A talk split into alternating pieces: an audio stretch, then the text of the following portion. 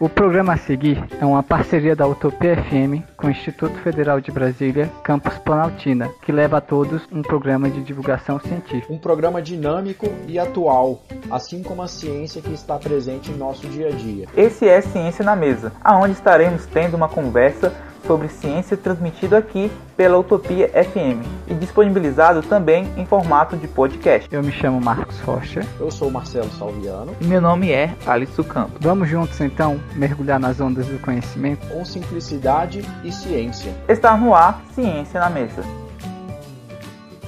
Olá, está no ar mais um Ciência na Mesa. E nesse projeto a gente está postando toda vez, toda quarta-feira que a gente não vai ao ar, a gente posta aqui nas plataformas de podcast uma entrevista especial com pessoas diferentes, né? E a nossa ideia é sempre trazer pessoas que estão começando a iniciação científica. Como vocês acompanharam os outros programas, os outros áudios, a gente sempre traz um doutor, um mestrado, e aí a nossa ideia, quando a gente não for ao ar lá na Rádio Utopia 98.1 FM em Planaltina, a gente trazer pessoas que também estão iniciando a sua vida científica. E hoje nós trouxemos, né? Nós sempre pedimos aos nossos convidados é, indicação de orientandos deles. E se você ver, você depois pode escutar, procurar aqui na nossa plataforma, você pode escutar o podcast da Suzana Milhome, a doutora Suzana Milhome, que fez um trabalho com a gente, né, que respondeu as perguntas lá sobre mapeamento genético. Uma dela, ela é doutora, ela é professora lá do Instituto Federal de Brasília, campus Planaltina. Pedimos uma indicação de alguma orientanda dela, orientando, e ela indicou essa menina que está aqui do meu lado, que é a Thaís, que faz um trabalho sobre citotoxicidade. E é o que a gente vai falar hoje aí, explorar um pouco desse trabalho dela, o que é citotoxicidade, como é que ela é uma pesquisadora científica. Então, Thaís, seja bem-vinda. Obrigada. Olá, pessoal. Tudo bem com vocês? Então, é, a gente vai falar com a Thaís. A Thaís, ela é aluna lá da professora Suzana no IFB Campus Planaltina. Como é que é o nome do seu projeto mesmo, você lembra? O projeto? Isso. O nome do projeto que eu desenvolvo lá no laboratório com a professora Suzana é Estudos Cromossômicos e Análises Toxicológicas do Barbatimão. Entendi. E por que você decidiu Barbatimão? Alguma coisa em especial? Quando a gente foi escrever o projeto, a gente queria trabalhar, levar para o laboratório uma, uma vertente que fosse voltada para a área da botânica né? E que ainda não, não tinha. E aí a gente queria escolher uma alguma espécie vegetal que fosse típica do cerrado brasileiro, por conta do campus em si que já tem a reserva, então ficaria mais fácil da gente poder fazer, realizar os testes, coletar amostras. Por isso que a gente escolheu essa espécie. Ah, tô começando a entender. Então, para ficar um pouco mais claro para os nossos ouvintes, como é que você trabalha? Como é que esses estudos cromossômicos essas análises toxicológicas acontecem? Bom, são várias etapas, né? A primeira etapa a gente faz um, um estudo, um levantamento para saber o que, que já foi pesquisado a respeito, se já tem pesquisas na área e em que grau de desenvolvimento que elas estão, e aí a gente traça o que, que a gente vai querer estudar. Lá no laboratório, que a gente chegou a fazer antes da pandemia atrapalhar os planos da gente, a gente pegou a casca do babatimão, que é popularmente usada para fazer um chá adstringente, pra, que trata vários tipos de, de doenças. E aí a gente faz o extrato no laboratório mesmo, o extrato é alcoólico também, coloca pra, nas raízes das cebolas para fazer a germinação, né? E aí depois a gente faz as lâminas para microscópio com as raízes dessas cebolas e vai analisar as células para saber se houve formação de micronúcleos, se houve alteração cromossômica. Entendi. Então a gente vê aí também que né, a gente sempre fala muito sobre cromossomo e a gente já pensa que cromossomo é sempre de humano, né? Sempre de espécie animal. A gente esquece das espécies vegetais. Existem muitas coisas aí né, sobre cromossomos e que existem pesquisas sobre os cromossomos vegetais, programas sobre mapeamento genético. Fizemos com a Suzana para saber mais sobre isso. E então, Thaís, por que você decidiu pesquisar sobre o barba de mão? Por que você decidiu pesquisar sobre esses testes toxicológicos? Olha, como eu já falei, a gente queria uma espécie trazer para o laboratório uma, uma, área de pesquisa voltada para botânica, porque a área de com animais ela é bem mais extensa e mais trabalhada, pelo menos ali no, no campus, né? Então eu conversei com a professora Suzana Eu queria pesquisar alguma coisa na área de botânica e ela topou a ideia e a gente fez todo aquele protocolo que eu falei. A gente fez uma primeira busca, depois é, a respeito dos estudos que já tinham na área. Depois a gente fez um levantamento sobre as espécies do cerrado que a gente poderia trabalhar. Traçamos o planejamento que seria anual, né? Que a gente tem um ano para desenvolver o projeto, concluir os estudos. E a gente iniciou os, os projetos. Começamos com os extratos da casca, testando, é, analisando o crescimento das raízes da cebola e olhando as células, calculando também quantas entraram em divisão, quantas não, o tamanho das raízes. Entendi. É, para você que está fora do, do estado de Goiás ou dessa região centro-oeste, é que o barbatimão ele é muito usado para várias coisas, principalmente para cicatrização de algumas é, feridas, né? Aqui no Goiás é muito usado, aqui em Goiás, por exemplo, né? No Distrito Federal também em outros casos. Então, como é que é fazer um projeto de pesquisa desde a concepção dele até o desenvolvimento?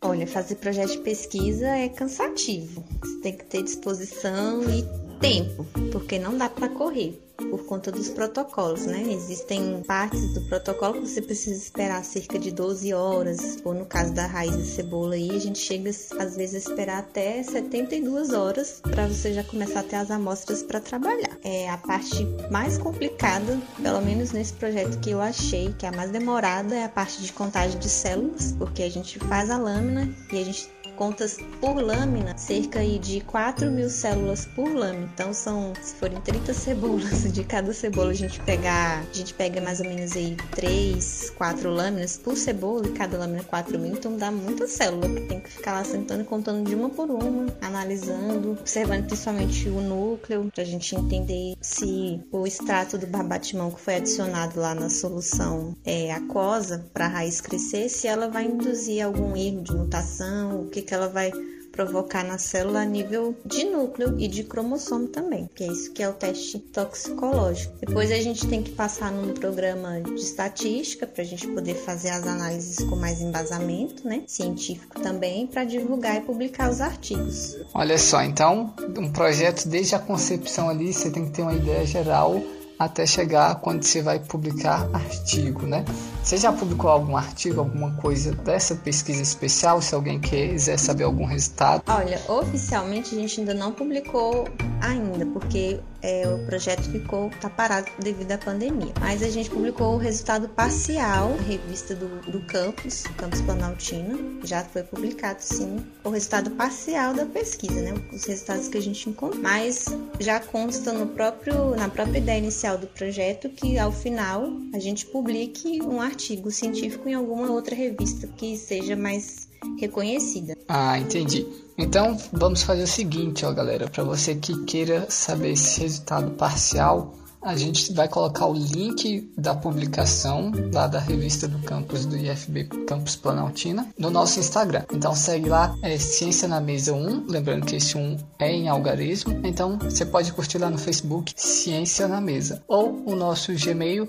ciencianamesa@gmail.com. Você pode pedir para nós esses resultados dessa pesquisa que a gente põe o link em você. Então, Thaís, muitas pessoas essa propaganda de ciência pergunta qual a importância importância dos projetos desenvolvidos em faculdades federais. Então eu queria que você falasse sobre isso. Qual a importância do seu projeto que você desenvolve em uma faculdade federal? Existem várias, várias importâncias, né? Assim, não, não dá para dizer que só é uma. Mas com certeza a primeira é você trabalhar no, no sentido de desenvolvimento e ampliação das áreas de pesquisa do laboratório em si, porque o laboratório não vai ficar ali só para mim, vai ficar também para outras pessoas utilizarem e você dar início em uma linha de pesquisa pode trazer outras pesquisas para aquele laboratório ou na mesma vertente ou parecida e também trazer investimento do governo federal. Além de resultados, né? A gente nunca sabe, os professores e os doutores costumam muito falar pra gente assim que a gente nunca sabe ao certo aonde que o resultado da pesquisa vai levar a gente, mas é, é crucial você conhecer as coisas, você saber, porque você não conhecimento você nunca sabe quando que você especificamente vai precisar saber ou usar aquele resultado, né? Igual a gente tem visto muito agora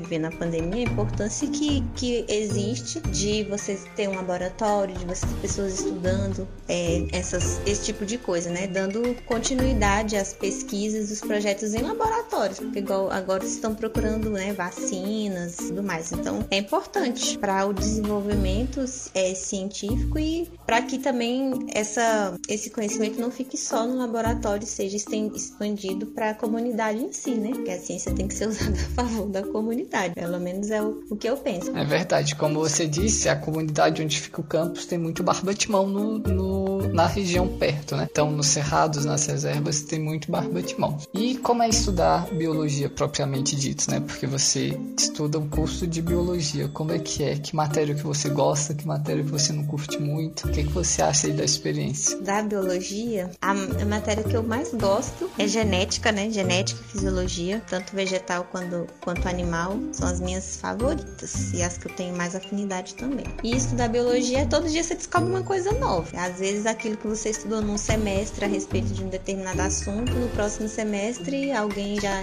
estudou um pouco mais e já descobriu que não é daquele jeito que funciona. Estudar biologia, você está em constante atualização sobre tudo, porque a vida ela é muito dinâmica, né? E biologia a gente estuda a vida o tempo inteiro, tanto animal quanto vegetal, e isso não é uma coisa estática, ela muda constantemente. Você tem que estar o tempo inteiro estudando, aprendendo nomes, muitos nomes, algumas coisas são assim, decoreba mesmo, mas para outros você precisa entender os processos, como funcionam, é, as interações entre os seres, fatores bióticos, abióticos. É, estudar biologia é um conjunto de coisas que você precisa estudar, não dá para separar as coisas, são muito interligadas. É, outra pessoa que passou por aqui que é lá do instituto também foi a Silvia e ela falou sobre a importância das feiras de ciências. É, você já apresentou esse seu trabalho em alguma feira de ciência? Você pretende apresentar em algum congresso? Olha, ainda a gente não apresentou porque o projeto começou em agosto de 2019, né?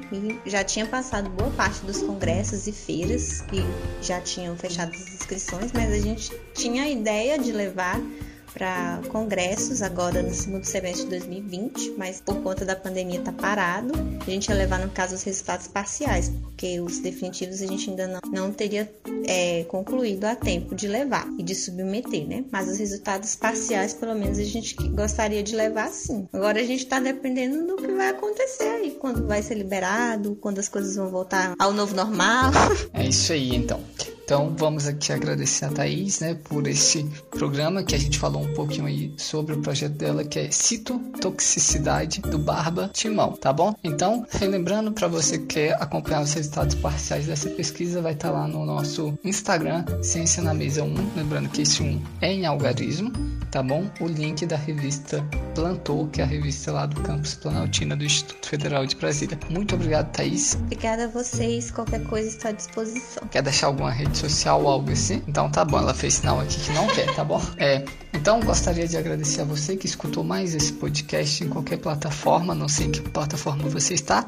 Lembrando que quarta-feira que vem nós estaremos ao vivo na rádio e a íntegra será postada aqui nesse, nesse canal que você está acompanhando, tá bom? Um grande abraço.